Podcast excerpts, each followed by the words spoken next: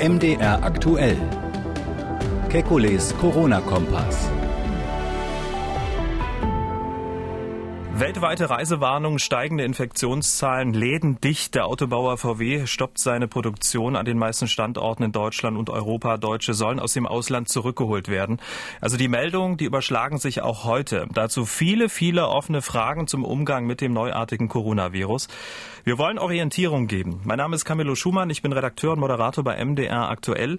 Und jeden Tag lassen wir die wichtigsten Entwicklungen einschätzen und wir beantworten Ihre Fragen. Das tun wir mit dem Virologen Alexander Kekuli. Er ist Direktor des Instituts für medizinische Mikrobiologie an der Martin-Luther-Universität Halle-Wittenberg. Ich grüße Sie, Herr Kekulé. Hallo, Herr Schumann. In dieser Ausgabe wollen wir schwerpunktmäßig über Kritik am Umgang mit dem Coronavirus und über Zahlen sprechen. Wir fangen mal mit den Zahlen an. Aktuell sind in Deutschland über 7000 Menschen infiziert.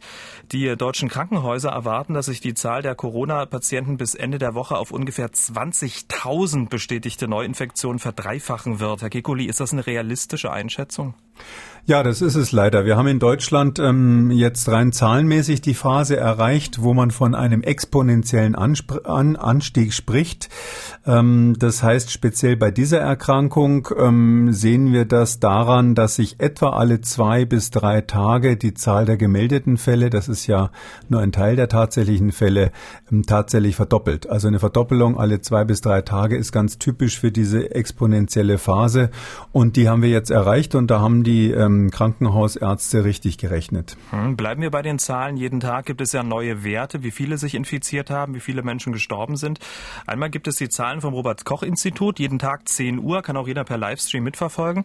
Und es gibt die Zahlen einmal am Tag von der Johns Hopkins University. Das ist eine Privatuni in den USA. Und fast immer liegen diese Zahlen der Johns Hopkins University wesentlich höher als die vom RKI kommen. Woran liegt das?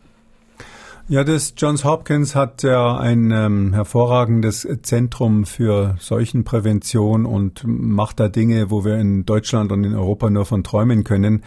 Die haben am 22. Januar bereits angefangen, die Fälle zu zählen und da so ein Portal ins Internet zu stellen, weil die erkannt haben, das wird möglicherweise oder wahrscheinlich ein weltweites Problem. Ich erinnere nochmal, das war der gleiche Tag, wo das Robert Koch Institut gesagt hat, äh, wir gehen davon aus, dass diese Krankheit nicht außerhalb von China auftreten wird. Ähm, und seitdem gibt es dieses Portal, die machen Folgendes. Die nehmen erstens die offiziellen Meldeziffern das heißt sowohl aus Deutschland als auch von den europäischen Behörden. Und sie nehmen zweitens, das ist eben das Besondere, auch lokale Medien dazu. Das heißt, da gibt es dann Leute, die analysieren mit spezieller Software auch die Meldungen der Lokalmedien. Und wenn jetzt irgendwo in Deutschland es zum Beispiel heißt, ein Fall ist verstorben, dann ist der ganz schnell bei Johns Hopkins. Aber bis der ähm, dann über den Meldeweg beim Robert Koch Institut gelandet ist, das nennen wir Meldeverzug in Deutschland, dauert es manchmal einen, manchmal auch zwei oder drei Tage, je nachdem, mhm. auf welchem Weg das geht geht. Ich glaube, das Robert Koch Institut möchte diese Geschwindigkeit erhöhen ich, dieser Meldung. Ich muss aber dazu sagen Folgendes. Das ist eigentlich nicht so wichtig. Ich weiß, dass Journalisten das im Moment so ein bisschen aufspießen, dass das RKI dahinterher ist. Ja, das stimmt. Aber die wissen ja, dass sie einen Meldeverzug haben. Und das können die natürlich in ihre mathematischen Modelle einfach einfließen lassen. Und äh, wenn sie quasi wissen, dass sie jetzt äh, noch zwei, drei Tage weiter in die Vergangenheit blicken, als man sowieso schon tut mit diesen Zahlen, dann kann das RKI daraus trotzdem die richtigen Schlüsse ziehen. Also das hat jetzt sozusagen für die Konsequenz der Beurteilung der Seuchenlage in Deutschland keine Folgen. Ähm, es sieht natürlich in der Öffentlichkeit schlecht aus, wenn die Deutschen langsamer sind als Johns Hopkins. Aber trotzdem in der sozusagen seriösen Einordnung, auf welche Zahlen würden Sie dann eher sich verlassen? Naja, äh, die wirkliche Zahl ist ja einfach noch mal viel höher, weil ähm, einfach Sie davon ausgehen müssen, dass wir etwa zehn Tage in die Vergangenheit gucken, weil es so lange dauert, ähm, bis ähm, die Krankheit ausbricht äh, nach der Inkubationszeit. Dann muss der Mensch zum Arzt gehen. Es dauert noch mal ein, zwei Tage, bis die Diagnostik kommt. Und dann noch der Meldeverzug. Das heißt also, die Zahlen, von denen wir hier, hier hören, äh, wenn es jetzt heute um die 7000 sind, Sie können davon ausgehen, dass am heutigen Tag äh, wir höchstwahrscheinlich schon mindestens mindestens das Vierfache in Deutschland an Fällen haben, als das, was hier diese Zahl wiedergibt. Bleiben wir bei den Zahlen. In China geht die Zahl der Neuinfektionen ja drastisch zurück. Wie kommt das eigentlich und äh, glauben Sie das? Ja, ich glaube das inzwischen. Am Anfang muss ich ganz ehrlich sagen, war ich sehr skeptisch. Wir wissen ja, dass die Chinesen uns vor allem im Januar noch wirklich mit falschen Zahlen bedient haben, auch ganz bewusst zum Teil. Ähm, jetzt ist es so, dass ähm, dieser Rückgang authentisch ist. Erstens äh, haben wir natürlich auch auf der Fachebene Ko äh, Kontakt zu unseren Kollegen, insbesondere in Hongkong. Ähm, da wissen wir dann schon ungefähr, ob das stimmen kann oder nicht. Und zweitens ist es tatsächlich so, dass ähm, hier in Wuhan oder der größeren Region Hubei ähm, ein massiver Rückgang als Folge dieser Eindämmungsmaßnahmen jetzt zu beobachten ist schon seit einiger Zeit. Ähm, die machen im Grunde genommen vor, ähm, wie man, wie es funktionieren kann und nach diesem Schema, ich sag mal Methode Wuhan, wird es ja jetzt auch in Deutschland versucht. Das heißt, dort hat man schon seit längerem radikal abgeregelt nach außen und in der Region selber wirklich versucht zu testen, was geht und alle Fälle, die positiv ist, sofort zu isolieren oder in Quarantäne zu bringen. Das ist eigentlich eine gute Nachricht, kann man sagen, dieser Rückgang dort. Und zwar deshalb, weil wir daran erkennen, das funktioniert im Prinzip, was wir hier versuchen in Europa jetzt auch. Ähm, das wäre zum Beispiel bei einer echten Grippe gar nicht möglich. Wir können das nur bei diesem Coronavirus machen, weil das letztlich weniger ähm, infektiös ist. Also die Übertragungsgeschwindigkeit bei diesem Coronavirus ist längst nicht so hoch wie bei einer Grippe. Und dadurch ähm, ist es so, dass wir durch diese Maßnahmen Abstand halten, Hände waschen und so weiter überhaupt eine Chance haben. Bei einer Grippe ginge das gar nicht. Es ist eine gute Nachricht, dass das dort funktioniert. Und ähm, andererseits muss man natürlich sagen, die ganzen Fallzahlen in China und auch die Sterblichkeit in China, das ist zum größten Teil dadurch verursacht, was für Meldungen aus der Region Hubei kommen. Da ist es am genauesten erfasst und man kann eigentlich sagen, dort ist es unter Kontrolle.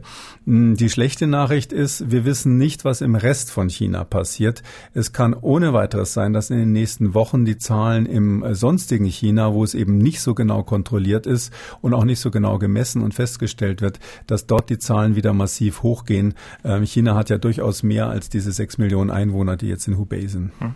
In äh, Südkorea, ähm, da gehen die Zahlen auch zurück und Süd äh, Südkorea macht etwas, was fast einzigartig ist auf der Welt. Es testet alle Bewohner, also alle 50 Millionen, 20.000 äh, die Woche ähm, und hat das ziemlich gut äh, im Griff. Ähm, Wäre das auch was für Deutschland? Hier ist es alles ja ziemlich uneinheitlich, ist mein Eindruck. Also es gibt mehrere asiatische Länder, die vormachen, wie man das gut machen kann.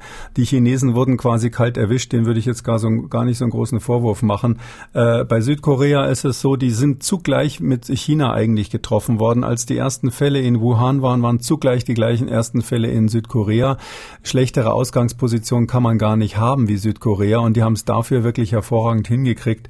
Die hatten am Anfang auch noch das Problem, dass in einer Sekte es einen massiven Ausbruch gab. Äh, wir nennen das Superspreading-Phänomen, also so ein Überverteilungsphänomen, dass einzelne Menschen enorm viele Viren verbreiten können. Ähm, das ist dort passiert. Äh, vor sowas haben wir natürlich auch in Deutschland enorme Angst. Dafür haben die das gut eingefangen. Es gibt auch andere Beispiele wie Taiwan zum Beispiel, die sehr früh angefangen haben und die gezeigt haben, dass man mit diesen Maßnahmen wirklich es schafft, die äh, Sache unter Kontrolle zu halten. In Europa haben wir andere Fehler gemacht. Das ist nicht so sehr, äh, wie Sie ansprechen, das Problem der der äh, föderalen Strukturen oder der Fragmentierung oder so ähnlich, sondern es ist einfach so, dass wir viel zu spät angefangen haben. Das ist unser Hauptproblem. Was wir jetzt machen, ist schon konsequent, aber es ist viel zu spät. Es wird ja immer gesagt, in Deutschland wäre das föderale System ein Problem. Äh, teilweise höre ich auch den Bundesgesundheitsminister, wie er erklärt, äh, er wollte ja gerne so sinngemäß, aber er darf ja nicht, weil er nicht zuständig ist für die Gesundheit der Länder und auch den Katastrophenschutz haben natürlich die Länder unter Kontrolle. Das ist nicht ganz richtig, weil wir in Deutschland natürlich ein System haben, wo alles, was das Robert Koch Institut und die Bundesgesundheits das Bundesgesundheitsministerium vorschlagen, von den Ländern aufgenommen wird wie von einem trockenen Schwamm das Wasser.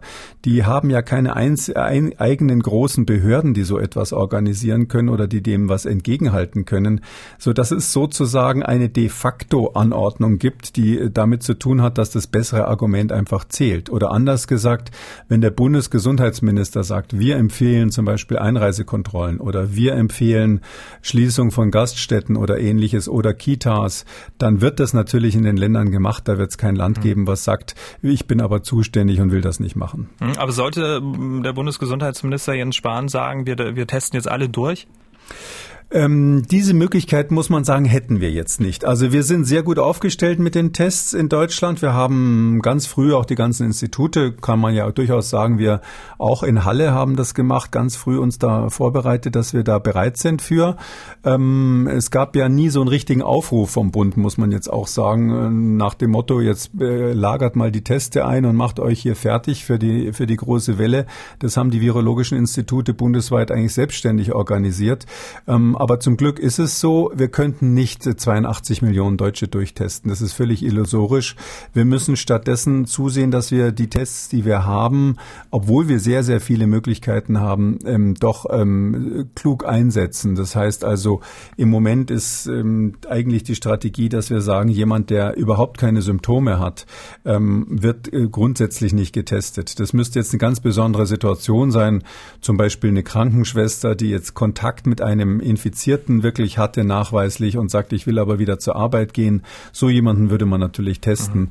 Aber nur, sage ich mal, aufgrund von persönlichen Ängsten, die Leute alle zu testen, da hätten wir jetzt einfach nicht die Kapazitäten. Das hätte man viel früher beschließen müssen. Also wenn man gesagt hätte, wir wollen diese Kapazitäten schaffen, äh, bereits ähm, Anfang, Anfang Februar, Mitte Februar irgendwann, dann hätte man auf jeden Fall die Möglichkeit dazu gehabt. Aber jetzt müssen wir mit dem klarkommen, was wir haben. Mhm, da hätte man sich sicherlich auch, äh, ich sag mal, den Anführungszeichen Shutdown Deutschlands ähm, auch ähm, ja, sich ersparen können, oder?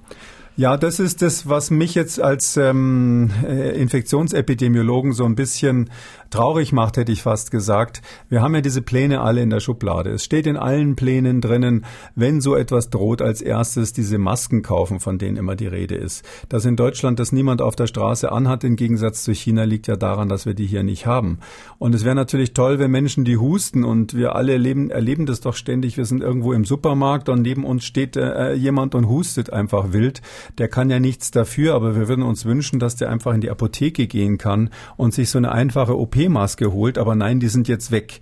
Ähm, wir hätten uns das sparen können. Wir hätten uns natürlich auch diesen Shutdown, anders kann man es nicht nennen, dieses Abschalten des öffentlichen Lebens, das hätten wir ähm, wahrscheinlich sparen können. Sicher weiß man das natürlich nicht, aber es gibt Länder wie zum Beispiel in äh, Taiwan, hatte ich schon erwähnt, oder auch Singapur ist ein gutes Beispiel, die durch sehr frühe Reaktion ähm, die, ihrer Bevölkerung das erspart haben, was in Deutschland und in vielen europäischen Ländern äh, den äh, Einwohnern jetzt zugemutet wird. Mhm. Über die Konsequenzen werden wir in einer der nächsten Folgen auch nochmal sprechen. Ähm, wem kann man glauben in diesen Zeiten und wem nicht? Ähm, das treibt die Menschen um. Große Aufmerksamkeit im Netz erhält gerade Dr. Wolfgang Wodak. Positiv negativ. Wodak ist äh, ehemaliger SPD-Politiker, ehemaliger Leiter eines Gesundheitsamtes. Laut seinem Wikipedia-Artikel hat er auch an der Johns Hopkins University in Baltimore studiert. Er war damals Vorsitzender des EU-Gesundheitsausschusses. Er hält die Reaktionen der Bundesregierung für absolut übertrieben. Und er sagt, das Coronavirus ist ein alter Hut. Das hat er auch den ZDF-Kollegen von Frontal 21 gesagt. Wir hören mal kurz rein, ja? Wir wissen seit Jahrzehnten, dass es Coronaviren gibt. Die Tierärzte impfen Hunde gegen Coronaviren. Wir wissen, dass Schweine Coronaviren haben, dass äh, andere Tiere in unserer Umgebung Coronaviren haben. Und wir wissen auch, dass Menschen schon lange immer Coronaviren haben und dass sie daran erkranken. Wir haben bisher die Coronaviren nur nicht wichtig genommen, wir haben nicht danach gesucht, wir haben sie einfach vergessen. Herr Kikuli, hatten Wissenschaft und Politik das Coronavirus die vergangenen Jahre einfach nicht auf dem Schirm und es einfach verpennt, einen Impfstoff zu entwickeln, der uns jetzt diese ganze Hysterie erspart hätte? Ähm, nein, das kann man so nicht sagen. Also ist auch nicht die Aussage von Herrn Wodak. Also Herr Wodak sagt ja, ich habe mir das Video angeschaut, das ist ja wirklich viral gegangen im Netz und da muss man wirklich Stellung dazu nehmen, weil das äh, ganz, ganz missverständlich ist. Er sagt ja nicht nur, dass wir in Deutschland was verschlafen hätten, sondern dass die ganze Welt sich nicht so aufregen soll. Das ist ein ganz normales Phänomen, dass diese Viren kommen. Und wenn wir den Test nicht hätten, dann wäre es so, dass wir das gar nicht zur Kenntnis nehmen würden, weil ja gar nicht so viele Menschen dran sterben. Auf den ersten Blick ist das Argument äh, relativ griffig, weil man natürlich schon sagen muss, Mensch, es gab in China insgesamt 3000, 4000 Tote. Ich habe die Zahlen jetzt nicht vor Augen. Und wenn man das jetzt hochrechnet auf die Bevölkerung in China und auf die Menschen, die sowieso jedes Jahr im Zusammenhang mit Erkältungswelle und Grippewelle sterben, dann ist das sozusagen fast nichts. Und dann stellt Wodak Beitrag eben die Frage, ob wir hier an dieser Stelle nicht völlig überreagieren. Das ist grundsätzlich eine wichtige Frage, weil man natürlich immer durch Maßnahmen, das sehen wir jetzt auch in Deutschland, sogenannte Kollateralschäden erzeugt und die können natürlich ohne weiteres schlimmer sein als das, was das Virus selber macht. Werden wir vielleicht in den nächsten Tagen nochmal im Detail drüber sprechen. Ähm, und hier ist sein Argument eben, dass er sagt, naja, die Coronaviren sind immer da, die machen eine Erkältung. Und wenn jetzt der Test von Herrn Drosten, den hat er auch da ganz konkret angegriffen, wenn dieser Test jetzt nicht im Umlauf wäre, dann würden wir uns alle nicht so aufregen, sondern sagen, Mensch, da sterben halt so ein paar Menschen. Mhm. er macht auch noch die Andeutung, dass Herr Drosten da wirtschaftliche Verflechtungen hätte und äh, das äh, ist, äh, kann ich alles nicht beurteilen, will ich auch gar nicht, halte ich auch nicht für sehr wahrscheinlich. Aber ähm, es ist natürlich schon so, dass man sagen muss, dieses äh, Herr Wodak verwechselt da etwas. Natürlich sind die meisten Coronaviren harmlos, aber bei diesem Virus haben wir relativ früh erkannt, dass dieses besondere Virus eben eine Sterblichkeit hat, die zehnmal so hoch ist wie äh, Influenza, wie die normale Grippe. Und die Argumentation von Herrn Wodak ist eigentlich die gleiche, wie das Robert Koch Institut bis vor einigen Wochen hatte, nach dem Motto, die Grippe ist viel schlimmer, jetzt regt euch nicht auf über die paar Fälle bei dem Corona. Es ist nur so, wenn Sie eine Infektion haben mit dem Virus, dann ist einfach die Chance dran zu sterben viel, viel höher als bei der Grippe. Mhm. Und wir können unser medizinisches Personal nicht schützen.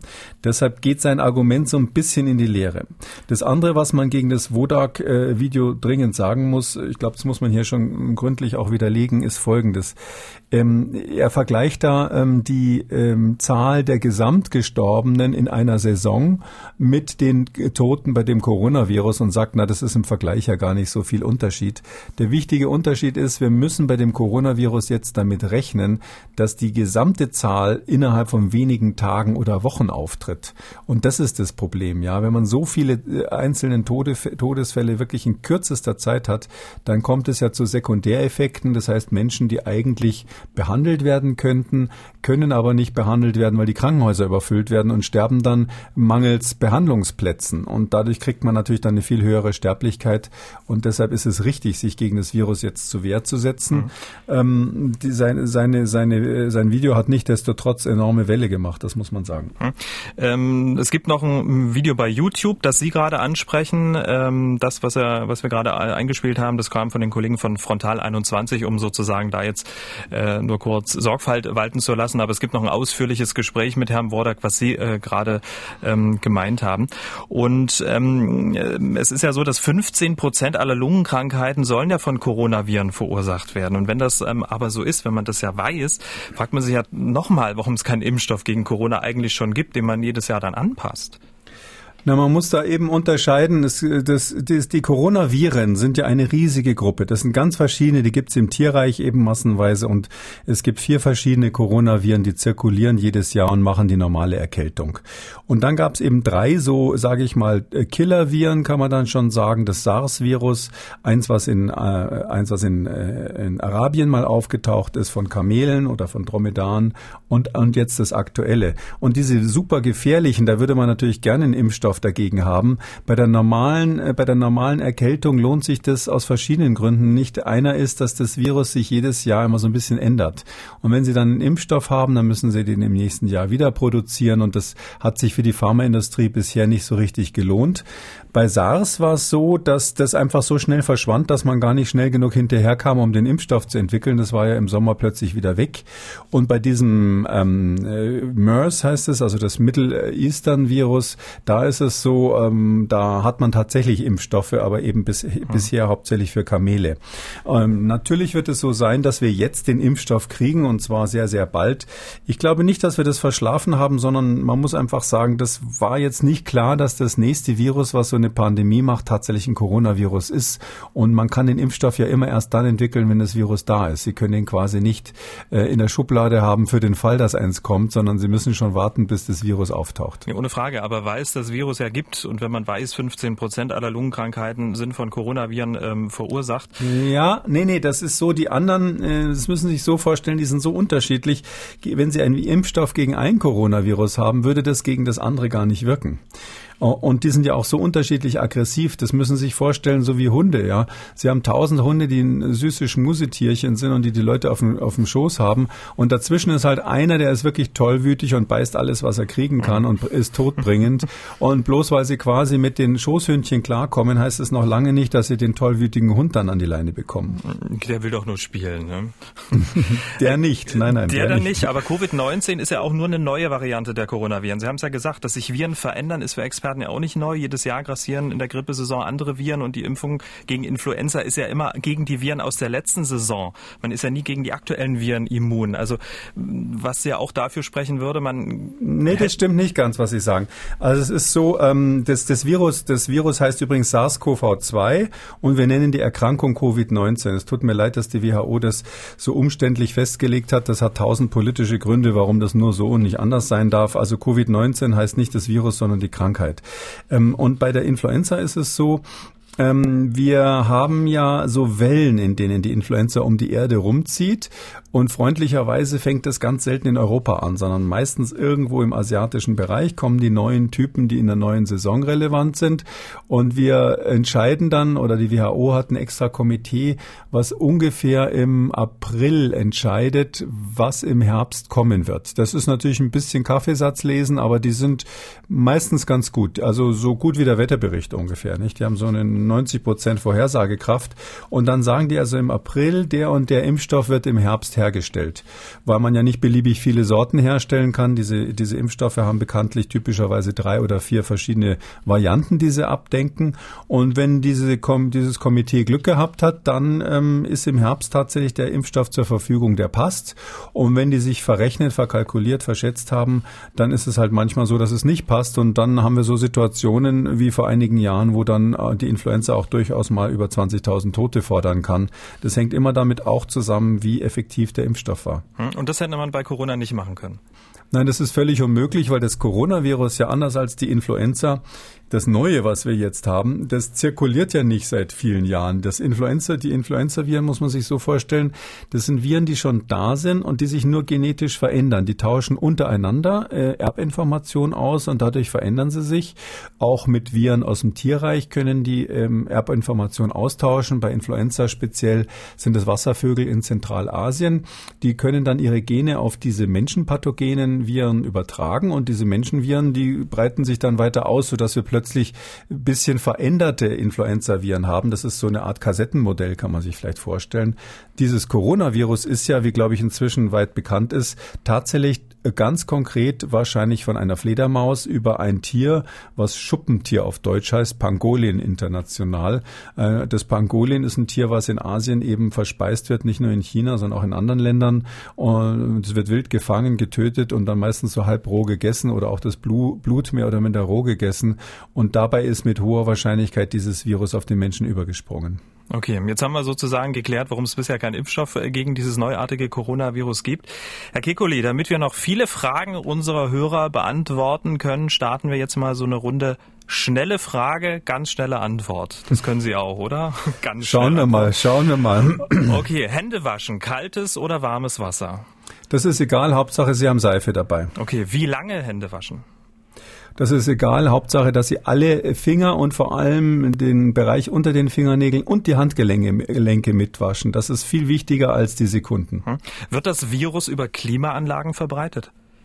Nein, also die Verbreitung über die Luft, das müsste vielleicht mal nochmal ausführlicher darüber sprechen. Nach dem jetzigen Stand ist es so, dass es keine echte luftgetragene Verbreitung gibt. Das heißt, man muss mehr oder minder angespuckt, angehustet oder angenießt werden. Aber mehr als, sage ich mal, zwei, drei Meter weit fliegt das Virus nach dem jetzigen Stand nicht. Hm, Husten, Schnupfen. Bei welchen Symptomen ist es definitiv das neuartige Coronavirus?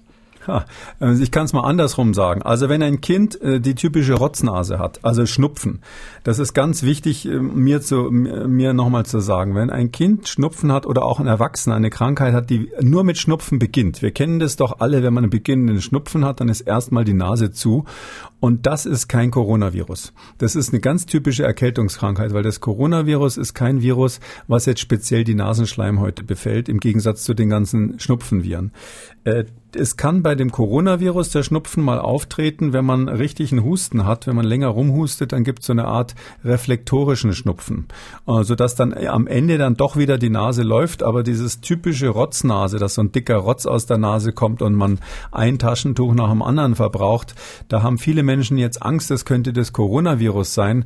Und das ist aber falsch. Ich kann da vielleicht eine Anekdote noch dran äh, hängen, ob, obwohl die Antworten ja kurz sein sollen. Eben. Auf der Webseite des, auf der Web Webseite der Weltgesundheitsorganisation, ja, da ist vorne drauf auf der Coronavirus-Seite ist eine Dame, die sich die Nase putzt. Und falscher kann die Message gar nicht sein, weil eben der Schnupfen nicht typisch für Corona ist. Bei Corona haben sie Kopfschmerzen, Gliederschmerzen, beginnendes Erke Erkältungsgefühl, aber dann beginnendes Fieber. Typischerweise über die Hälfte haben Fieber. Und man fühlt sich eigentlich so, als würde man eine Grippe kriegen, die nicht so richtig rauskommt. Und bei vielen beginnt eben dann auch der Husten. Genau, Husten ist wahrscheinlich, das zieht sich durch, oder? Also das ist so, dass wir den Husten häufig als Einweisungsgrund haben in den Krankenhäusern. Es gibt Leute, die haben Husten und noch gar kein richtiges Fieber. Die entwickeln aber dann das Fieber typischerweise im Krankenhaus nach spätestens nach zwei Tagen. Hm. Wir haben eine Mail von Thorsten Moritz bekommen. Er schreibt, ich habe heute gelesen, dass ACE-Hämmer und Blutdruckmittel möglicherweise die Infizierungsanfälligkeit gegenüber dem Coronavirus erhöhen könnte. Andere schreiben auch Schmerzmittel wie Ibuprofen erhöhen das Risiko. Was sagt der Fachmann? Also es ist so, dass wir ganz viele solche Einzelmeldungen haben. Das, äh, das Internet ist voll davon, dass irgendwelche Medikamente was damit zu tun hätten, äh, wie schnell man krank wird oder nicht. Nichts von dem ist irgendwie belegt. Das sind alles Einzelberichte und ich würde dem absolut nicht glauben, bevor wir eine saubere Statistik haben. Hm. Dann nächste Frage. Sind Raucher besonders gefährdet, sich mit äh, Covid-19 zu infizieren? Wie wir ja wissen, heißt die Krankheit so, also mit dem neuartigen Virus zu infizieren und lohnt es sich jetzt schnell aufzuhören? Also grundsätzlich lohnt es sich ja immer aufzuhören oder? Ähm, ja, mit dem Rauchen, Rauchen aufzuhören lohnt sich grundsätzlich immer. Kommt darauf an, wie alt man ist und wie krank man schon ist und ob man gerne sterben möchte. Aber es ist natürlich so, ähm, dass, was wir ganz klar wissen, ist, dass Menschen, die also Raucher sind, regelmäßige Raucher sind und vor allem solche, die eine Raucherlunge haben, also COPD heißt das dann auch unter anderem, die solche Erkrankungen haben, die haben eindeutig ein viel höheres Sterbensrisiko. Ich sag mal eine Zahl dazu. Der Durchschnitt liegt wahrscheinlich bei 0,5 Prozent, die sterben, 1 zu 200. 100 und bei Rauchern und Leut, Menschen mit Vorerkrankungen kann das über 5 Prozent sein. Also sie erhöhen ihr Risiko mehr als zehnfach. Vielleicht ist das ein weiteres Argument, um mal mit dem Rauchen aufzuhören. Wir scheinen viele Raucher äh, unter unseren Hörern zu haben. Die nächste Frage ist, wenn Raucher ihren Rauch ausatmen und man atmet das mit ein, kann sich das Virus darin verstecken? Also im Rauch wahrscheinlich.